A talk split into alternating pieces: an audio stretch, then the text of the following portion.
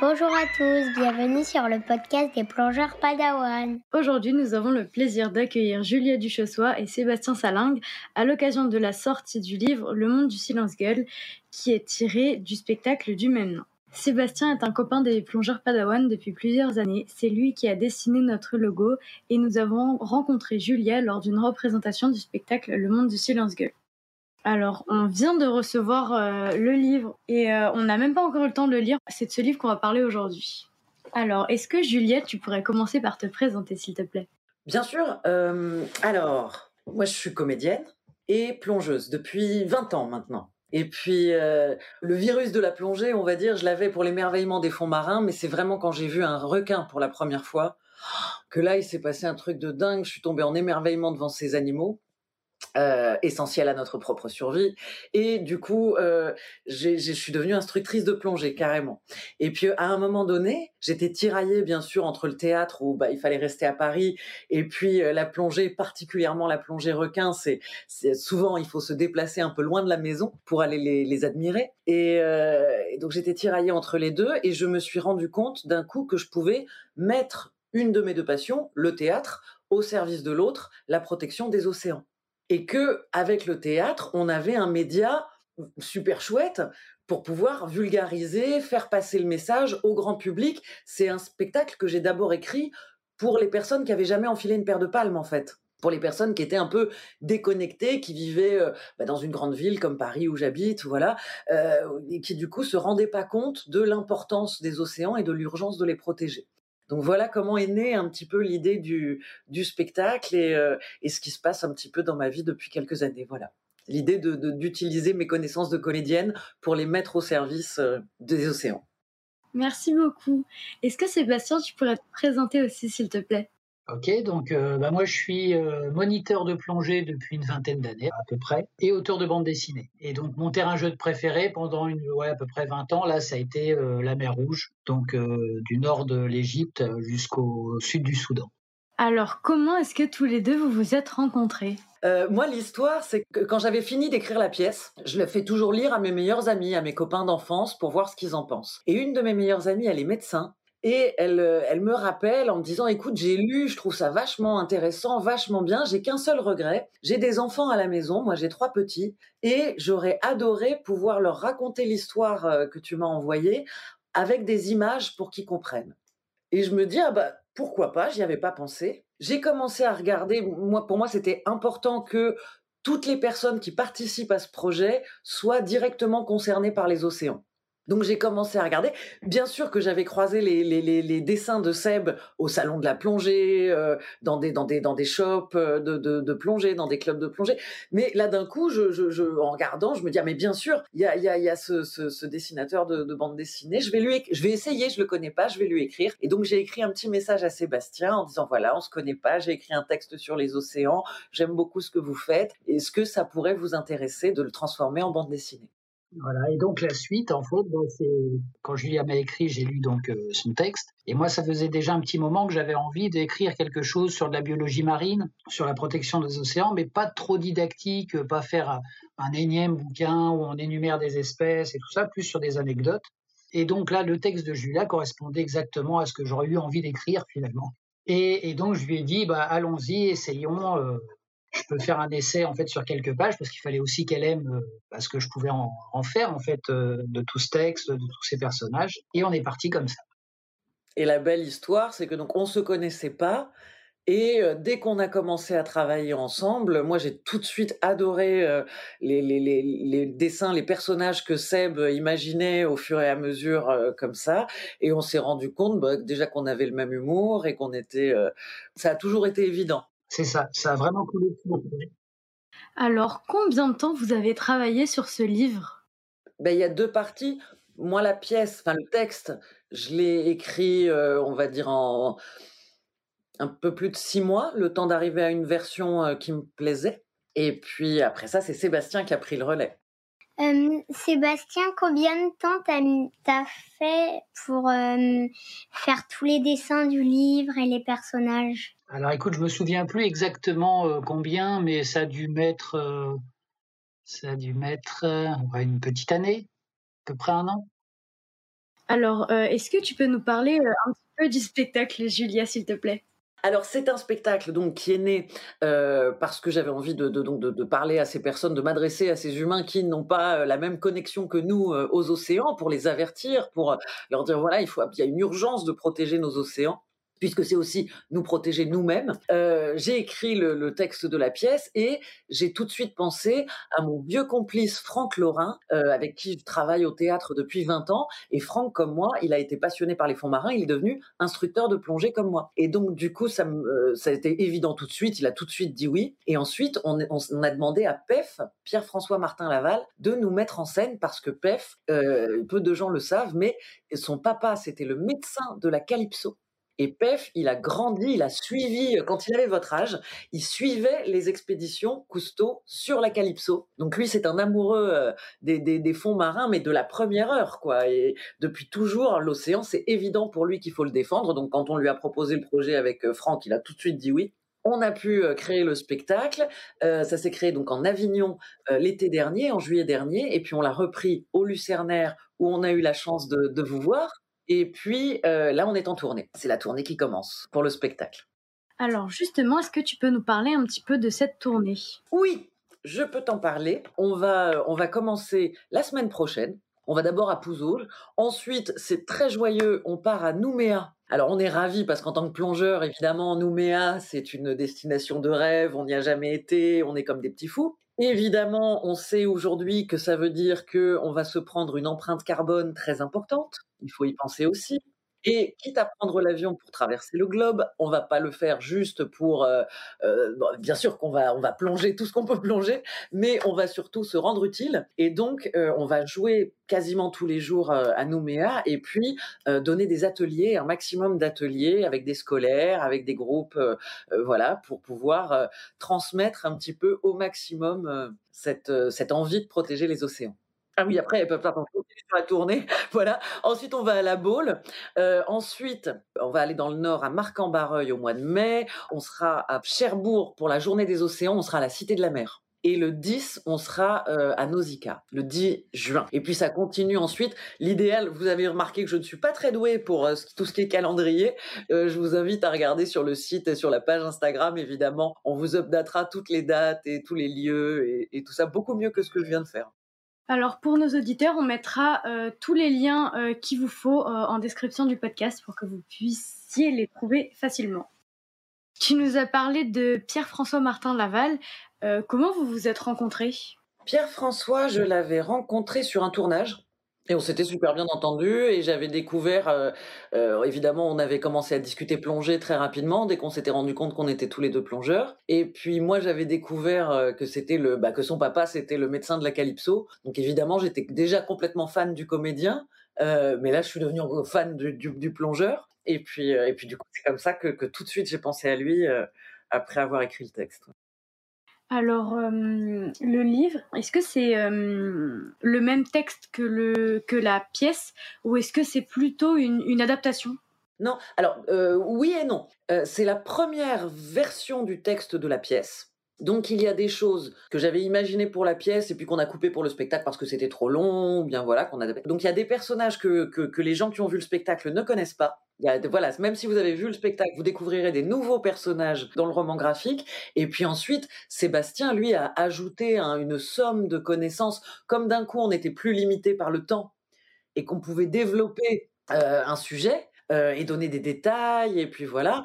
Alors là, Sébastien, il s'en est donné à cœur joie. Moi, il m'a épaté euh, sur toute l'histoire des océans, l'évolution des bateaux, euh, énormément de. Vous trouverez plein plein de d'informations au niveau de la biologie marine.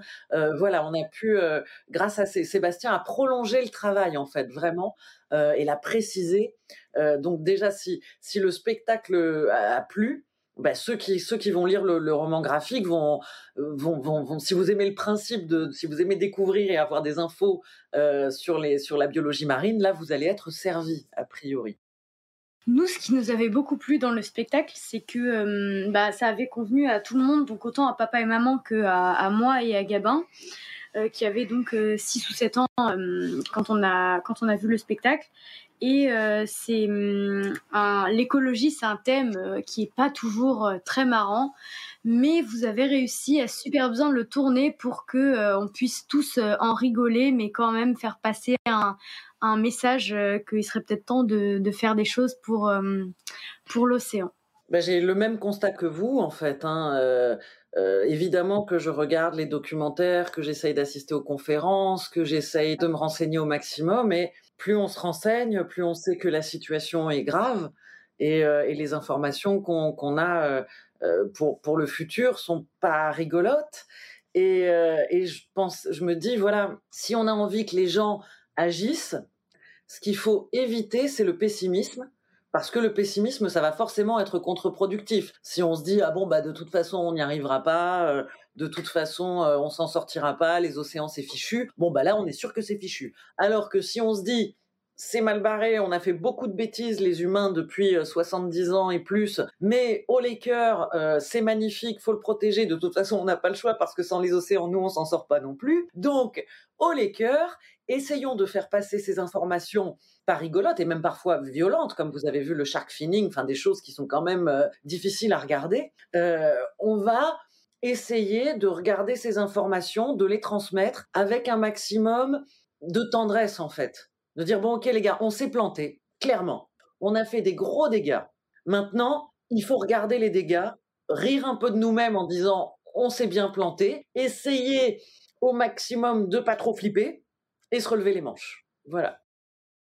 Nous, le poumon bleu, on fournit entre 60 et 70% de votre oxygène. Le monde du silence gueule. Il y en a marre, gros. Tout est interdépendant. Interconnecté. Interconnecté. Une grande ligne de domino. T'en dégommes un, tu perds tout le reste. Oh non Martine Oui Sors-toi de là Non, non, non, non, mange pas ça, Martine, ça aussi c'est du plastique. Ça reste coincé dans ton système digestif et tu crèves d'occlusion ensuite. Rappelons que le shark finning et la pêche intensive sont responsables de l'extermination de 100 millions de requins par an, soit 3 par seconde. L'océan, c'est comme un, un gigantesque organisme dont la température corporelle passerait de 37 à 39 en permanence. Saloperie de réchauffement climatique. Frérot, fais tourner ce message c'est qu'il y a urgence sous la plage. C'est une réalité que nous sommes en train de perdre les océans. Mais c'est aussi une réalité que nous pouvons les sauver. Comme c'était ça le but du spectacle, c'est pour ça qu'on a essayé de, bah, de rire de nous-mêmes en fait au maximum et de voilà et, de, de, se dire mais oui c'est vrai qu'est-ce qu'on a été bête depuis depuis des dizaines d'années il faut absolument qu'on change de cap quoi voilà mais je pense qu'on a plus de chances d'y arriver en faisant marrer les gens que en leur faisant la leçon. Euh, ça dépend lesquels. Hein. Les gouvernements, faut leur faire la leçon. On est bien d'accord. Euh, toutes les personnes, les grands décisionnaires et tout ça, eux, faut les attraper par le col et, les engueuler pour qu'ils bougent. Mais les personnes euh, qui, qui, qui sont pas au courant, ça servait à rien de leur faire la leçon. Et je suis persuadée en plus que tous les humains sont connectés aux océans, qu'ils en aient conscience ou pas. Et c'est évident, on le voit bien à la sortie du spectacle. J'ai jamais entendu quelqu'un sortir de la salle de spectacle et faire oui, oh, les océans, ce que vous racontez, c'est pas très important. Toutes les personnes qui, qui découvrent ces informations, le bon sens fait son chemin. Une fois qu'on a les infos, bah, on réalise. Et une fois qu'on réalise, on se renseigne mieux, on va prendre les infos qu'il faut pour changer les habitudes. Voilà, ça peut vraiment déclencher un mouvement, quoi. On parlait euh, de, de l'état de, des océans.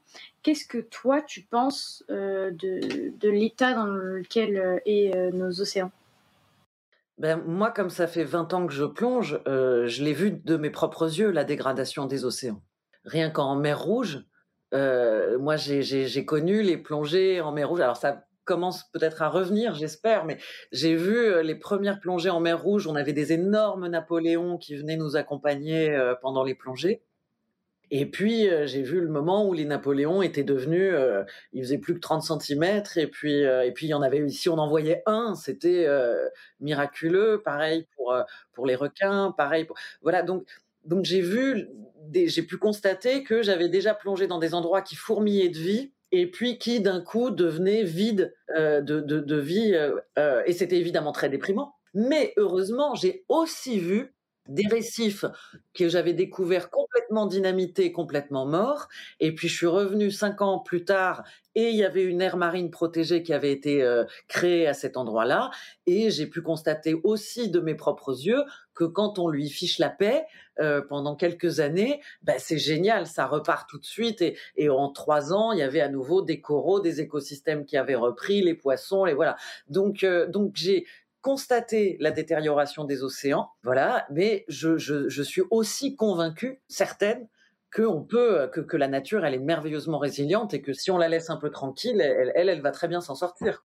Et donc, euh, qu'est-ce qu'on peut faire à, notre niveau? Individuel euh, pour, euh, pour aider euh, les, les océans, justement. Je pense que à notre niveau, c'est informer. Je pense que tout le monde aime les océans. Je pense que tous les humains sont connectés aux océans, encore une fois, qu'ils en aient conscience ou pas, et qu'à partir du moment où ils ont les informations, le bon sens fait son chemin, et une fois qu'on a vu ou qu'on est au courant que les sacs en plastique, ça étouffe les poissons, que, que ça stérilise les baleines, que voilà, bah, on l'attrape plus de la même manière, son sac en plastique. Donc, à notre niveau, nous, euh, plongeurs, euh, voilà, citoyens, c'est l'information. Informer exactement ce que vous faites. Le titre, c'est Le monde du silence-gueule. Alors, pourquoi ce titre? Ben, vous, vous connaissez, Est-ce que vous, vous connaissez le monde du silence? Ça vous, C'est quoi pour vous le monde du silence? C'est le commandant Cousteau. Super.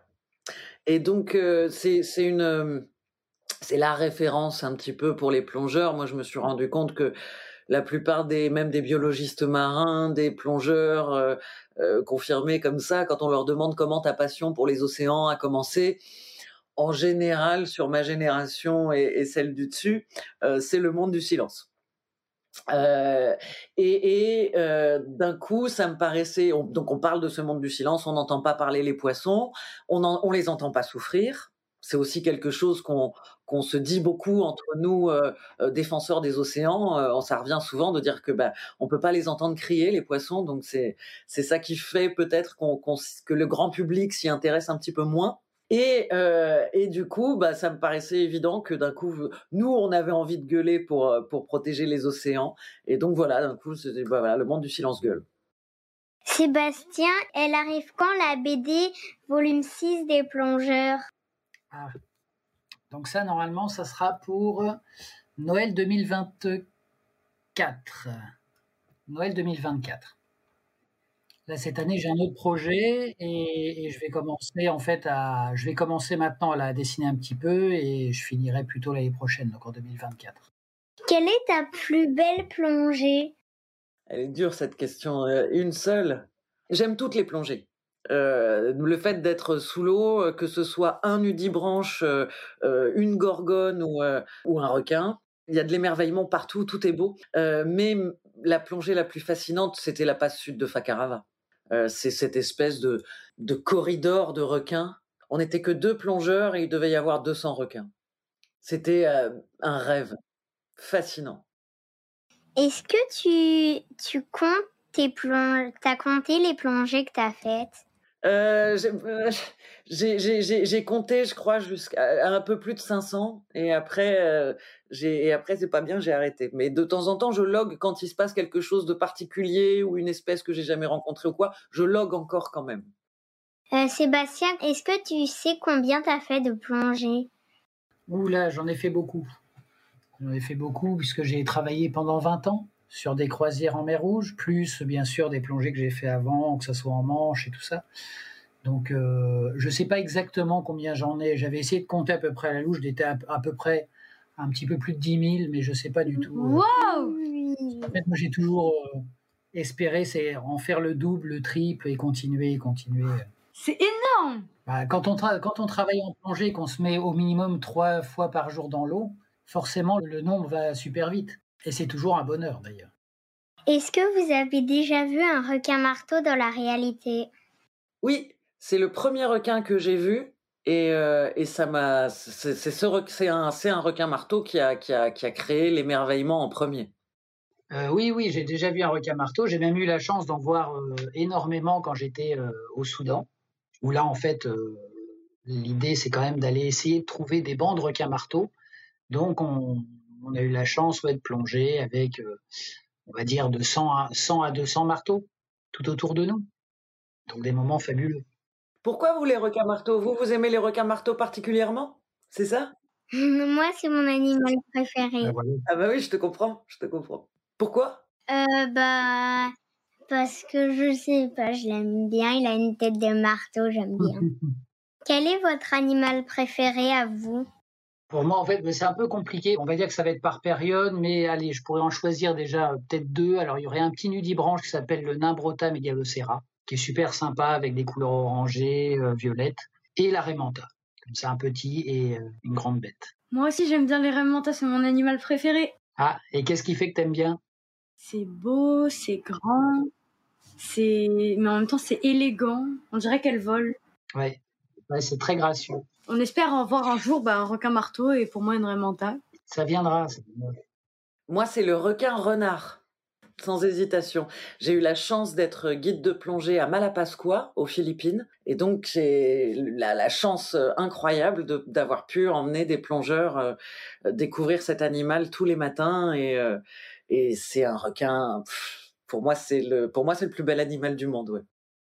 Quand est-ce qu'on plonge ensemble? Quand tu veux, Quand vous voulez. Eh ben, il faudra qu'on fasse ça alors. avec plaisir. Où est-ce que vous habitez? J'habite entre la Normandie et l'Égypte. Donc, euh, après, il m'arrive aussi d'aller dans d'autres endroits, mais c'est vraiment les deux endroits où, où je suis le plus souvent. L'Égypte, c'est pas mal. hein.